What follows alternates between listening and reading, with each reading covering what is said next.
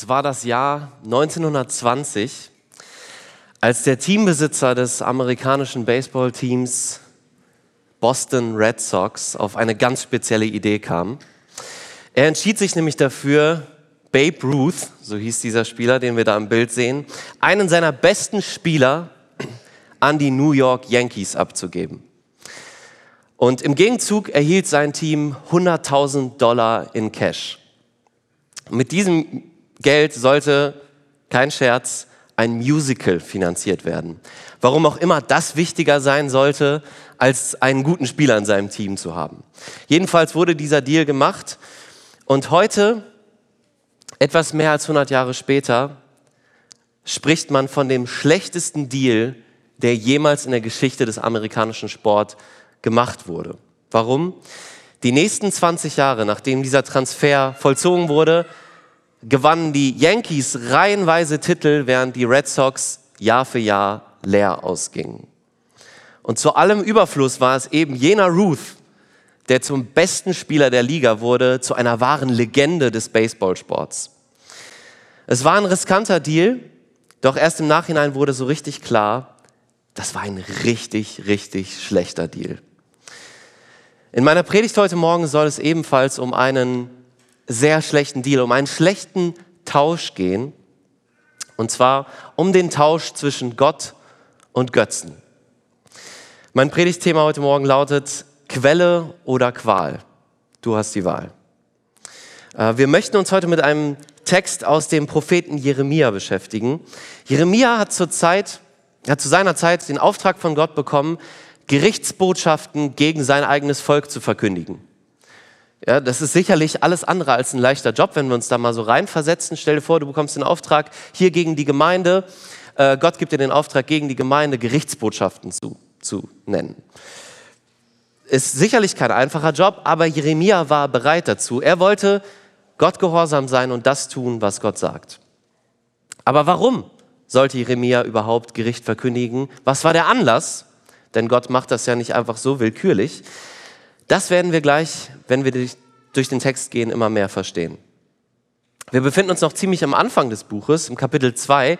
In Kapitel 1 lesen wir davon, wie Gott Jeremia als, als seinen Propheten beruft. Und jetzt in Kapitel 2 ähm, kommt ein Wort von Gott an Jeremia, das er seinem Volk weitergeben soll, dem Stamm Juda. Und es wird nicht darum gehen, ihnen Honig ums Maul zu schmieren, das schon mal vorweg. Nein, die Judäa erwartet eine anklagende Botschaft Gottes. Doch bevor Gott sie anklagt, spult er die Geschichte erst einmal ein wenig zurück. Er geht dorthin, wo die Beziehung zwischen ihm und seinem Volk angefangen hat. Er geht zurück dahin, wo diese Beziehung noch intakt war, zurück zur ersten Liebe. Kommen, wir lesen mal die ersten drei Verse aus Jeremia Kapitel 2. Da heißt es, das Wort Jahwes kam zu mir. Er sagte, geh und ruf es, in die, ruf es Jerusalem in die Ohren. So spricht Jahwe. Ich denke an deine Jugendtreue, an die Liebe deiner Brautzeit, wie du mir folgtest in die Wüste, in dem Land, wo nichts gesät werden kann. Israel war Jahwe geweiht. Es war die Erstfrucht seiner Ernte. Wer davon aß, machte sich schuldig. Unglück kam über ihn, spricht Jahwe. Ja, Gott denkt hier in den ersten drei Versen an den Anfang der Beziehung zu Israel zurück.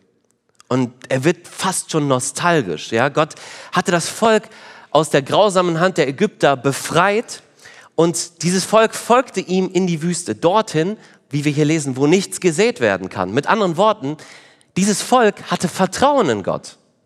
Ja, obwohl sie in die Wüste gingen, in der man unter normalen Umständen nicht lange überleben kann, gingen sie voller Vertrauen, dass Gott sie nicht im Stich lassen würde. Gott war ihr Anführer, Gott war ihr Versorger und sie wussten, auch wenn Gott uns in die Wüste führt, wir können getrost hinterhergehen, weil Gott bei uns ist. Und Gott drückt es hier mit, mit sehr romantischen Worten aus, was er übrigens häufig macht, wenn er über die Beziehung zu seinem Volk redet. Ähm, es ist nicht eine reine Geschäftsbeziehung zwischen Gott und seinem Volk, es ist eine Ehe. Gott bezeichnet das Volk Israel als seine Braut. Und in dieser ersten Phase der Ehe war diese Braut ihm absolut treu und hingegeben. Die Braut vertraute ihm und er, der Bräutigam wiederum, war derjenige, der seine Braut Israel beschützte. Er war der Versorger und er war, er war der Beschützer. Ja, also wie man sich so eine Traumehe halt eben vorstellt. Und wer immer sich am Volk Israel vergriff, der bekam es persönlich mit Gott zu tun. Ja, das, das sagt er hier. Israel war die Erstlingsfrucht seiner Ernte. Gott hatte ja damals angeordnet, dass die Israeliten ihre Erstlingsfrucht Gott opfern sollten. Und es war verboten, von dieser Erstlingsfrucht zu essen. Und wer immer das tat, machte sich schuldig vor Gott. Und Gott sagt, genauso seid ihr für mich, Israel. Ja? Ihr wart diese Erstlingsfrucht und jeder, der sich an euch vergriffen hat, der hat sich schuldig gemacht vor mir. Dieser Begriff Erstlingsfrucht deutet natürlich auch schon etwas Wunderbares an. Und zwar, wenn es eine Erstlingsfrucht gibt, dann gibt es auch noch mehr Frucht. Dann kommt auch noch etwas. Das ist ein Zeichen auf mehr. Und das hatte Gott damals schon klar gemacht. Ja, es ging nicht nur darum, das Heil zu Israel zu bringen, sondern irgendwann mal auch zu allen anderen Völkern. Doch wir sehen eben, dass diese Beziehung zwischen Gott und seinem Volk Israel sehr intim, sehr eng war. Vielleicht wirst du dich jetzt als äh, fleißiger Bibelleser fragen an dieser Stelle, war das wirklich alles so rosig, wie das jetzt hier beschrieben wird? Also ich lese die Geschichten vom Volk Israel und sehe, wie die ständig meckern. Die meckern doch die ganze Zeit und murren gegen Gott. Doch, das haben die Israeliten ganz sicher getan. Das hat Gott auch nicht vergessen. Aber im Großen und Ganzen war das Volk bestrebt, Gott zu vertrauen und ihn anzubeten.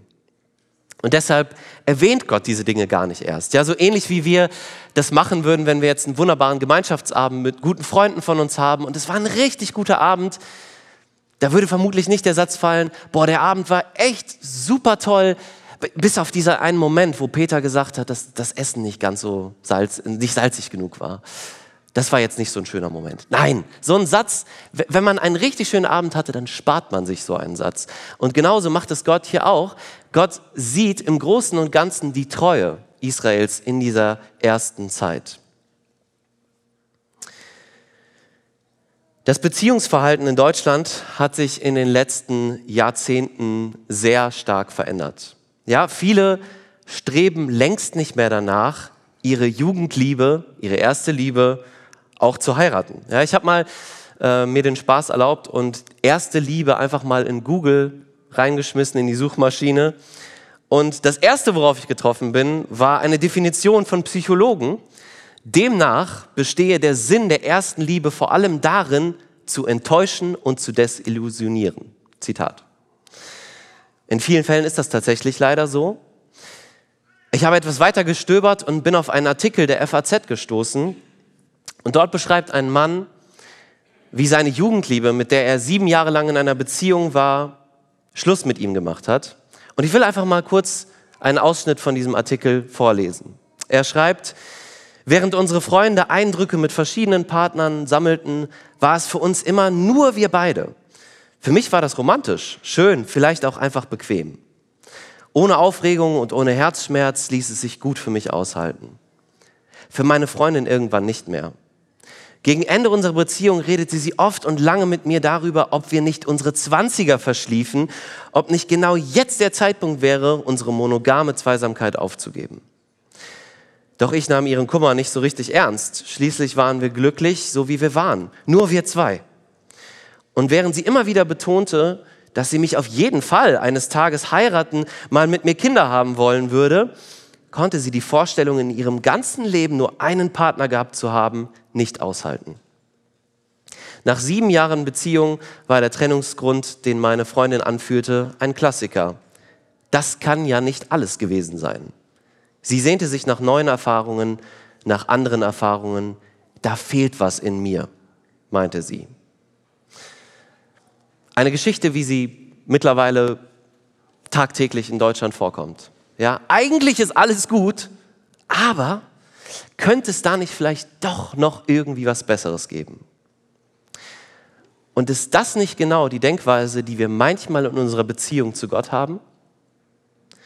Ich meine, wenn wir uns das mal genau anschauen, wie viele Christen fangen brennend an? Ja, wenn du als Christ heute hier sitzt, dann wird es irgendwann mal den Moment gegeben haben, an dem Gott dich gerettet hat, dir neues Leben gegeben hat, dir seinen Geist gegeben hat. Und auf einmal wirst du vielleicht in deinem Leben gemerkt haben, dass dir Dinge zuwider waren, von einem auf den anderen Moment, die du davor noch geliebt hast. Ähm, ich habe vor kurzem noch mit einem jungen Mann gesprochen, der mir das genauso erzählt hat. Ja, Gott ist in sein Leben gekommen und von einem Tag auf den anderen war es für ihn, nee, keine Drogen mehr, kein Alkohol, keine einzige Zigarette. Ich will es gar nicht mehr. Und das sind gute Früchte der ersten Liebe. Wenn man so eine wirkliche Abscheu empfindet gegen Dinge, die einen von Gott bis dahin getrennt haben. Aber nicht selten ist es doch so, dass die Liebe brennend anfängt, auch zu Gott, und dass sie langsam aber sicher immer mehr erlischt. Und während sich viele Menschen im Leben fragen, Macht, Geld, Sex, kann das, kann das wirklich schon alles gewesen sein? Fragst du dich im Moment vielleicht eher, wenn du ganz ehrlich zu dir bist, Gott zu dienen mit meinem Leben, kann das schon alles gewesen sein in meinem Leben? Oder gibt es da vielleicht noch mehr? Die wenigsten von uns würden diese Frage so ehrlich aussprechen. Ja, das, das macht man ja auch nicht als Christ. Aber Fakt ist, jede Sünde, in der wir dauerhaft drin bleiben, von der wir genau wissen, dass es eine Sünde ist, ist ein Beweis dafür, dass wir so denken. Dass wir nach etwas Besserem, nach etwas Besserem außerhalb von Gott suchen. Doch Gott, und das finde ich so erstaunlich, der sieht die Untreue seines Volkes, darauf werden wir gleich noch zu sprechen kommen. Aber das Erste, was er tut, ist, er erinnert sich an diese erste Liebe. Und er vergisst diese erste Liebe seines Volkes nicht. Und wenn Gott es nicht vergisst, dann sollten wir es auch nicht vergessen. Deshalb will ich dich ermutigen, ja, wenn du heute hier bist, dann denk doch mal zurück an diese erste Phase in deinem Glaubensleben, wo sich sehr viel getan und bewegt hat. Vielleicht ist es gar nicht mal so lange her. Vielleicht bist du erst vor kurzem zum Glauben gekommen und du bist gerade noch in dieser ersten Liebe drin. Vielleicht bist du auch seit zehn Jahren im Glauben und du bist immer noch in dieser ersten Liebe. Dann preist den Herrn. Vielleicht ist es aber auch schon etwas länger her und du merkst, dass diese Liebe gerostet ist. Und dann will ich dich ermutigen, erinnere dich zurück an die erste Liebe zu deinem Retter Jesus. Ja, setz dich heute Nachmittag einmal zu Hause hin und denk darüber nach. Erinnere dich an diese Freiheit, die du gefühlt hast, dieses, dieses ganz tiefe Wissen, boah, es gibt nichts und niemand, was ich brauche, außer Gott allein. Das ist wirkliche Freiheit. Dass letzten Endes alle anderen Dinge eigentlich nur Schall und Rauch sind.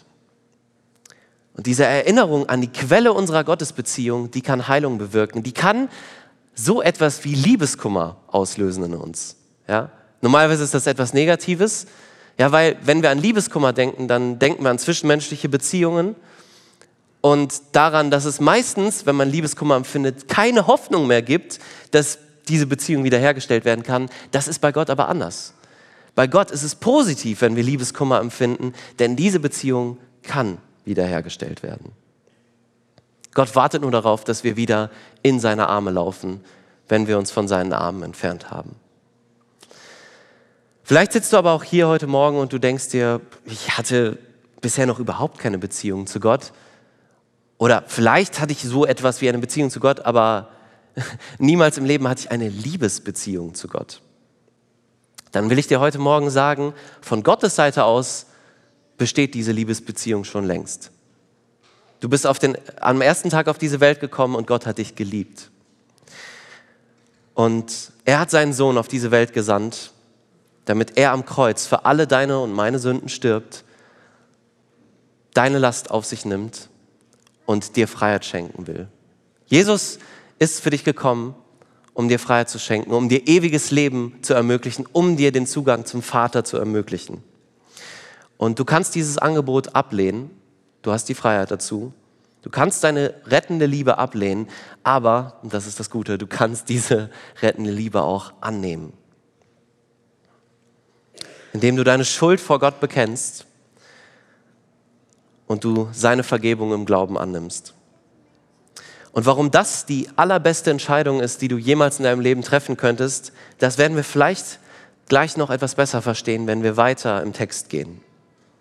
Ja, Gott hat wehmütig zurückgeschaut, doch jetzt muss er auf die Gegenwart zu sprechen kommen. Ja, Gott ist nicht ein Gott, der einfach wegschaut.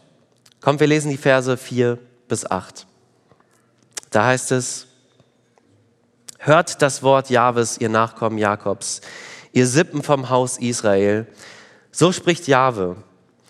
Welches Unrecht fanden eure Väter an mir, dass sie sich von mir entfernten, dass sie dem Nichts nachliefen und so selbst zu nichts geworden sind?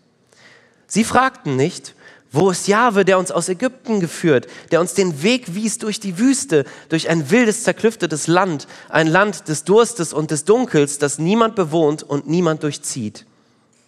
Ich brachte euch ins Gartenland, damit ihr dessen Frucht und Güter genießt, doch kaum wart ihr dort, habt ihr es besudelt, habt mir mein Eigentum zum Abscheu gemacht. Die Priester fragten nicht, wo ist Jahwe, die Hüter des Gesetzes kannten mich nicht, die Hüter des Volkes brachen mit mir. Die Propheten weissagten in Baals Namen, liefen denen nach, die nichts nützen. Gott legt an dieser Stelle den Finger in die Wunde. Ja, Gott formuliert es ganz einfach, Israel, deine Liebe zu mir ist erkaltet. Und Gott startet seine Anklage gegen das Volk mit einer rhetorischen Frage. Er fragt sein Volk, welches Unrecht fanden eure Väter an mir, dass sie sich von mir entfernten? Dass sie dem Nichts nachliefen und so selbst zu nichts geworden sind? Antwort, sie hätten niemals ein Unrecht an Gott finden können. Gott bringt es auf den Punkt, er sagt, ihr seid dem Nichts nachgelaufen und seid so selbst zu nichts geworden. Ja, er erinnert sie indirekt an alles, was er für sein Volk getan hat. Er sagt zu Israel, ich habe euch aus der Gefangenschaft der Ägypter befreit. Ich habe euch durch die Wüste geführt. Ich habe euch dort versorgt. Ich habe euch ins Gartenland gebracht, ins verheißene, fruchtbare Land Kanaan. Aber ihr, mein Volk, ihr fragt nicht mehr nach mir. Ganz im Gegenteil, kaum seid ihr in diesem verheißenen Land angekommen, habt ihr mich einfach vergessen. Kaum ging es euch gut, habt ihr dieses Land beschmutzt. Wodurch? Indem ihr euch von mir entfernt habt, sagt Gott. Und dann knüpft sich Gott drei Personengruppen ganz besonders vor. Und das sind die Leiter des Volkes. Ja, man sagt im Deutschen ja so schön, der Fisch stinkt immer vom Kopf her. Und das ist auch hier die Wahrheit. Die Leiter sind immer die ersten Verantwortlichen und Gott nimmt auch hier die Leiter zuerst in die Pflicht. Denn gerade sie hätten es sein müssen, die Leiter des Volkes, die das Volk wieder auf Gott ausrichten hätten müssen. Doch sie haben auf ganzer Linie versagt. Die Hüter des Gesetzes, also die Könige, die Priester und die Propheten, sie alle haben versagt und sich von Gott entfernt. Nicht nur, dass sie nicht nach Gott gefragt haben, Nein, zu allem Überfluss lesen wir auch noch davon, dass die Propheten in Baals Namen geweissagt haben. Wer war dieser Baal? Baal war ein Gott, ein angeblicher Gott der Kanaaniter, der als ein äh, Wetter und deswegen auch Fruchtbarkeitsgott galt. Und Gott hatte von Anfang an gewarnt, fremde Götter wie diesen Baal anzubeten, ihnen nachzulaufen. Doch genau das war es jetzt, was die Propheten taten. Vorbei war es mit der Traumehe, vorbei war es mit dieser treuen Monogamie. Jetzt gab es Polygamie bei Israel. Es ist ähm, ungefähr drei Jahre her, dass ich mich persönlich in einer ziemlich depressiven Phase in meinem Leben befunden habe. Jeder, der vielleicht mal in sowas drin war, der wird, glaube ich, ziemlich gut verstehen, was ich jetzt beschreiben werde. Denn ich saß da und hatte so viele Fragen und Zweifel in meinem Kopf und die wurden teilweise so groß, dass es mich regelrecht gelähmt hat. Ja, ich kam tagelang nicht wirklich aus dem Bett. Ich habe nur noch grau gesehen, nicht mehr eine wirkliche Perspektive und ich habe mich wie ein Fremdkörper gefühlt, egal wo ich war, egal in welcher Gesellschaft. Doch jetzt im Rückblick, ja, so furchtbar das auch in der Situation sich angefühlt hat, muss ich erkennen, dass nicht alles schlecht an dieser Phase war. Denn ich hatte auf einmal ganz klar vor Augen, wie vergänglich alles hier auf dieser Erde ist.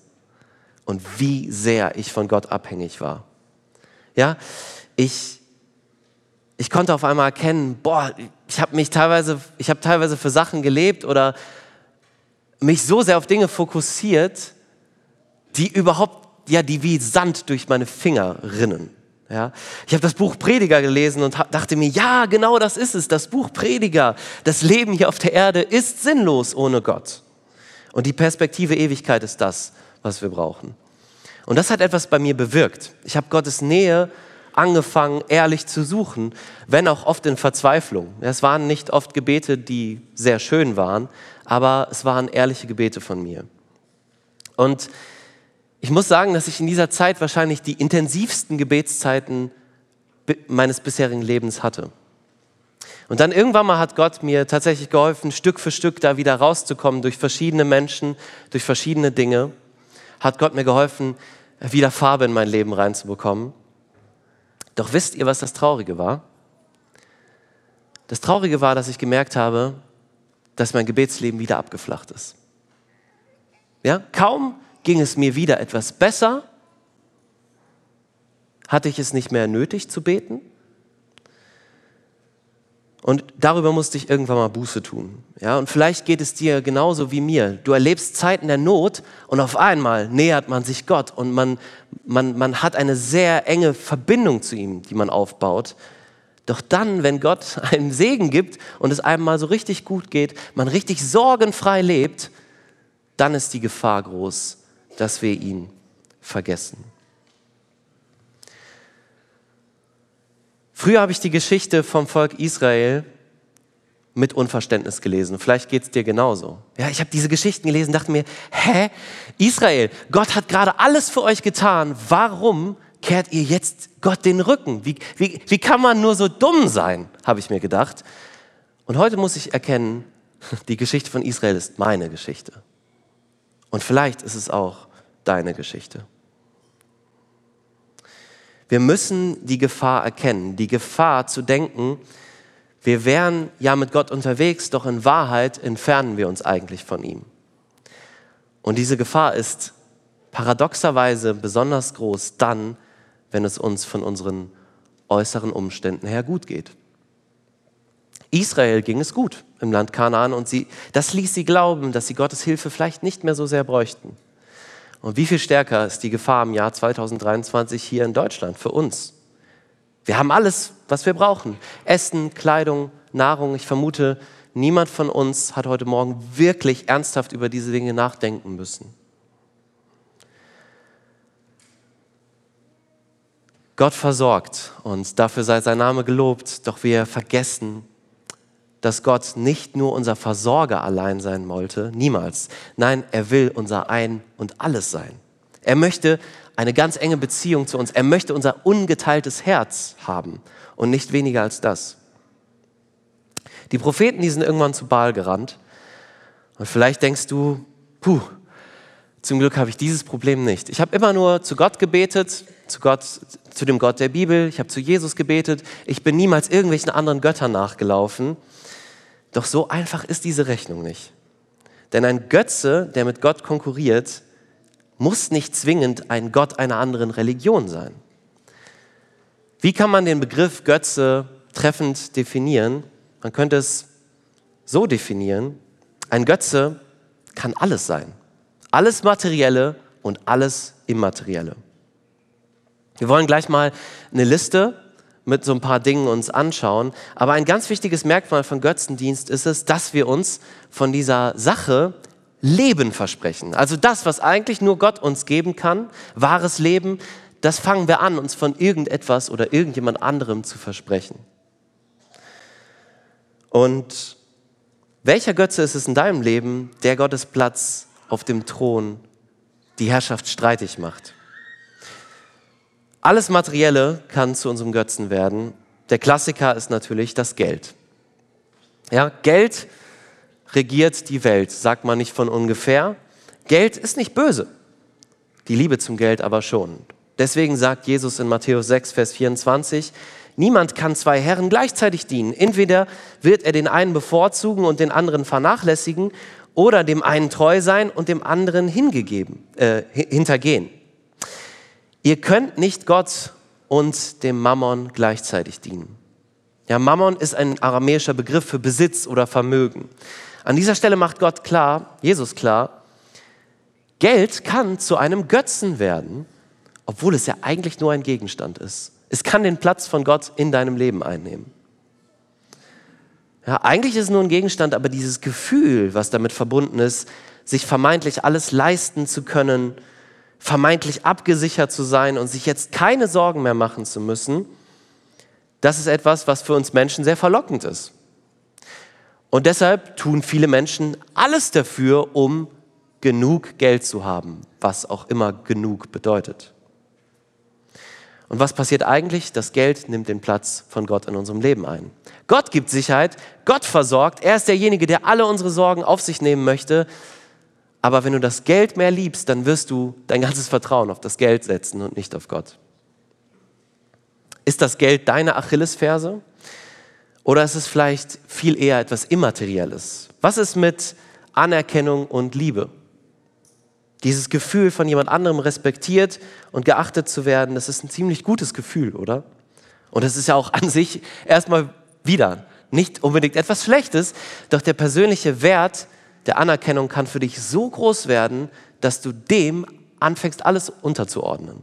Ja, du fängst an, dich in verschiedenen Kreisen von Menschen unterschiedlich zu geben, immer so, dass alle dich total toll finden. Ja, da sagst du, ja, ja, ich, ich sehe das genauso. Und da sagst du, ja, ich sehe das überhaupt nicht wie die. Und das tust du eigentlich deswegen, weil du überall Anerkennung haben möchtest. Und solange du diese Anerkennung bekommst, bist du der freundlichste Mensch auf Erden, doch wehe demjenigen, der es dir nicht gibt, der dich nicht so achtet, wie du es dir wünschst.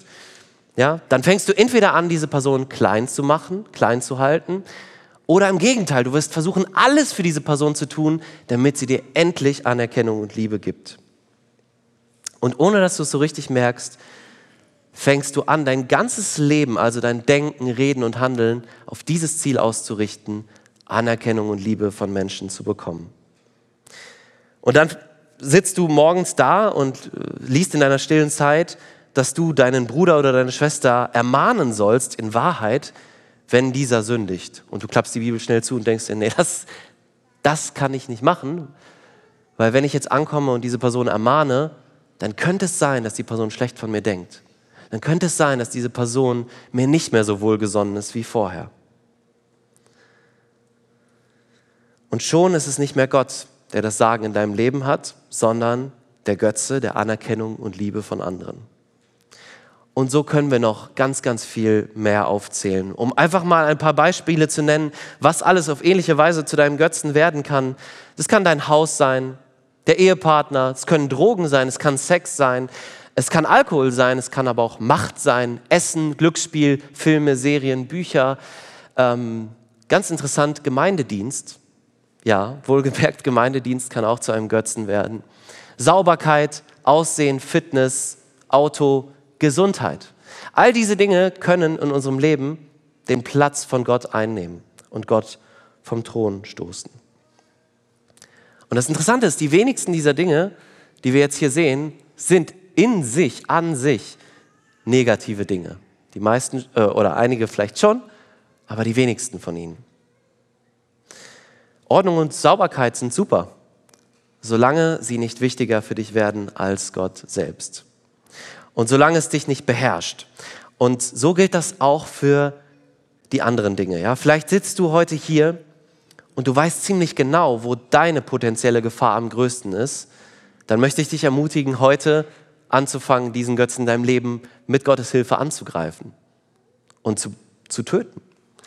Ähm, wenn, du, wenn du es aber nicht weißt, dann ähm, möchte ich dich ermutigen, dich einfach mal hinzusetzen in der nächsten Woche und jeden Abend mal aufzuschreiben, wann ist es mir heute besonders schwer gefallen, Gottes Willen zu tun. Denn immer dort, wo wir merken, boah, das, das fällt mir so schwer, könnte sich dahinter etwas verbergen, ja, was wir nicht Gott wirklich abgegeben haben. Aber warum ist das eigentlich so wichtig, bei sich selbst auf die Suche nach potenziellen Götzen zu gehen? Ja, wird man da nicht verrückt? Ist das nicht irgendwie, sollte man nicht einfach in Ruhe und in, in, in Gelassenheit leben und in Gott vertrauen? Naja, wir müssen schon erkennen, dass Götzen unsere Beziehungen zu Gott zerstören wollen. Und mehr noch, die Konsequenz von Götzendienst ist letztlich immer, dass wir uns selbst großen Qualen aussetzen. Das betont Gott jetzt in den Versen 9 bis 13 und ich habe diese Verse überschrieben mit der Überschrift Begreife die Dummheit des Tausches. Da sagt Gott nämlich, darum klage ich euch weiterhin an, spricht Jahwe, auch eure Enkel verklage ich noch, fahrt doch zu den Inseln der Kitäer, schaut euch dort um, schickt Leute nach Kedar, erkundigt euch genau, ist jemals so etwas geschehen? Hat je ein Volk die Götter ausgetauscht? Dabei sind es nicht einmal Götter. Doch mein Volk tauscht seine Herrlichkeit ein gegen das, was gar nichts nützt. Schaudert ihr Himmel, bebt vor Entsetzen, spricht Jahwe, denn mein Volk, hat, mein Volk hat doppelt Unrecht getan. Mich verließen sie, die Quelle des lebendigen Wassers, um sich Regengruben auszuhauen, Zisternen mit Rissen, die das Wasser nicht halten. Gott klagt sein Volk hier an. Und Gott schickt sein Volk auf Entdeckungsreise. Er sagt, fahrt doch mal ein bisschen raus und schaut euch mal um, wie das die Kitäer machen. Die Kitäer waren die Bewohner des heutigen Zyperns, also ein Land westlich von Israel. Und dann schaut euch mal an, was die Menschen in Kedar machen. Das war ein arabisches Volk im Osten. Und Gott sagt, ist das nicht interessant? Weder die Menschen im Westen noch die Menschen im Osten sind jemals auf die Idee gekommen, ihre Götter auszutauschen Dabei sind es nicht mal Götter. Mit anderen Worten, sie hätten jeden Grund gehabt, ihre Götter auszutauschen. Doch mein Volk, das den lebendigen Gott zu ihrem Gott hat, die sagen, ja, den tauschen wir aus. Und Gott sagt, schaudert ihr Himmel, bebt vor Entsetzen. Und es folgt der Vers, der das Ganze absolut treffend auf den Punkt bringt, nämlich Vers 13. Denn mein Volk hat doppelt Unrecht getan. Mich verließen sie, die Quelle des lebendigen Wassers um sich Regengruben auszuhauen, Zisternen mit Rissen, die das Wasser nicht halten. Ja, Israel hat ein zweifaches Unrecht begangen. Erstens haben sie Gott verlassen und zweitens sind sie Götzen nachgelaufen. Und das Bild, das Gott hier gebraucht, das sitzt ganz sicher bei den Israeliten. Denn das Beste, was man sich vorstellen konnte als Israelit, war so eine sprudelnde, schöne, frische Wasserquelle. Ja, wo immer frisches Wasser rauskommt, wo man sich immer etwas abschöpfen kann und daraus trinken kann. Dort, wo man das aber nicht hatte, da hat man sich so in den Felsen Regengruben ausgehauen, so wie wir es hier auch lesen. Und das Ding war, dieses Wasser war nicht vergleichbar mit der sprudelnden Quelle, denn meistens war dieses Wasser, wenn es dann aufgefangen wurde, ja schon so ein bisschen abgestanden, wenn man es getrunken hat. Der Worst Case war es aber, wenn da auch noch Risse drin waren in diesen Gruben, weil dann ist das Wasser da einfach so versunken und versickert im Boden und dann war da überhaupt kein Wasser mehr drin. Und kein Judäer wäre jemals auf die Idee gekommen, so eine frische Wasserquelle gegen so eine rissige Zisterne auszutauschen. Und Gott sagt, das ist aber genau das, was ihr tut in Wahrheit. Ich selbst bin die Quelle, aber ihr wählt stattdessen freiwillig die Qual. Was für ein dummer Tausch. Ja, anders kann man es einfach nicht sagen. Dieser Tausch ist nichts anderes als ein Ausdruck purer Dummheit. Gott ist der Versorger, der Beschützer seines Volkes und sein Volk sagt, nee, wir brauchen dich nicht mehr. Wir suchen unser Glück woanders. Und Gott steht da und es schmerzt ihn, das mit anzusehen, weil er weiß, dass sein Volk damit ins Verderben rennt. Er weiß, dass sie bei diesen fremden Göttern nicht das finden werden, wonach sie suchen. Ein Grund, warum wir uns so schnell von Gott entfernen und ihn versuchen mit anderen Dingen zu ersetzen, ist eigentlich der. Wir begreifen nicht wirklich den Reichtum, den wir in Gott haben. C.S. Lewis hat das einmal so beschrieben.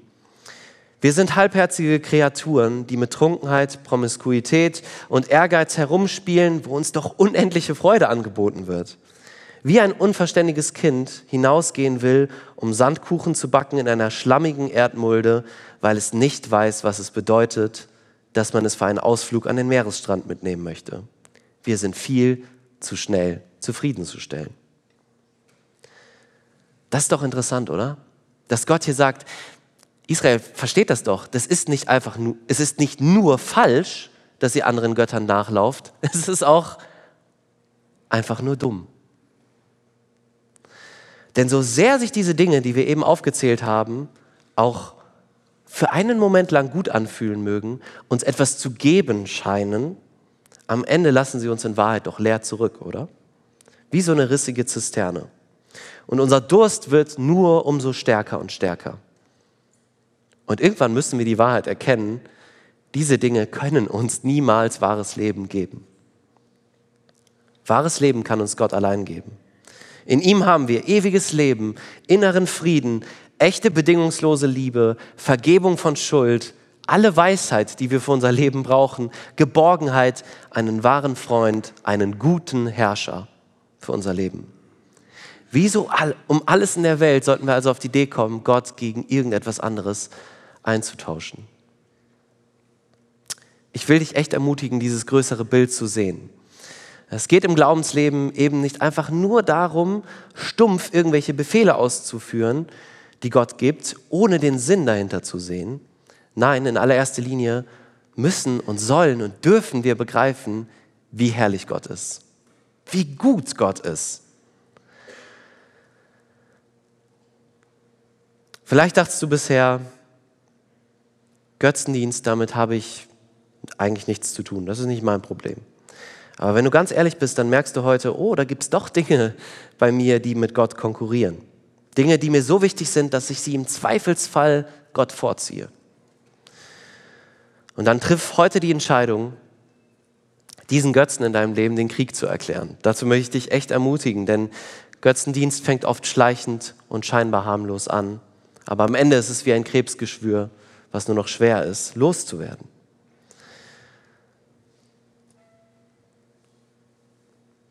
Wir kommen zum Schluss. Jeremia hatte keinen leichten Job. Ja, er hat sein Volk immer wieder Gottes Anklagen predigen müssen. Aber das Volk blieb kalt. Ja, und so lesen wir, dass Gott nichts anderes übrig blieb, als das Volk zu bestrafen und es wieder ins Exil zu führen. Erst dann konnten sie begreifen, wohin ihr Götzendienst sie gebracht hat. Und das Ermutigende ist, das muss nicht deine Geschichte sein. Du musst es nicht erst so weit kommen lassen, bis Gott keine andere Möglichkeit mehr bleibt, als in seiner Retterliebe dich gegen die Wand fahren zu lassen. Und deshalb will ich dich echt ermutigen, fang heute damit an, den Götzen in deinem Leben, den Krieg zu erklären. Mit Gottes Kraft und mit seiner Hilfe können wir das schaffen. Vielleicht bedeutet das, dass du nicht mehr bei allen Menschen anerkannt sein wirst. Vielleicht bedeutet das, dass du in Zukunft ein niedrigeres Gehalt haben wirst als das, was du immer vor Augen hattest. Aber du wirst verstehen, dass es so viel mehr wert ist, Gottes Anerkennung zu haben und so viel mehr wert ist, seinen Reichtum zu haben, als irgendeine Villa, die du hier auf dieser Welt haben kannst. Quelle oder Qual, du hast die Wahl. Und ich hoffe, dass wir uns heute ganz neu für die lebendige Quelle entscheiden.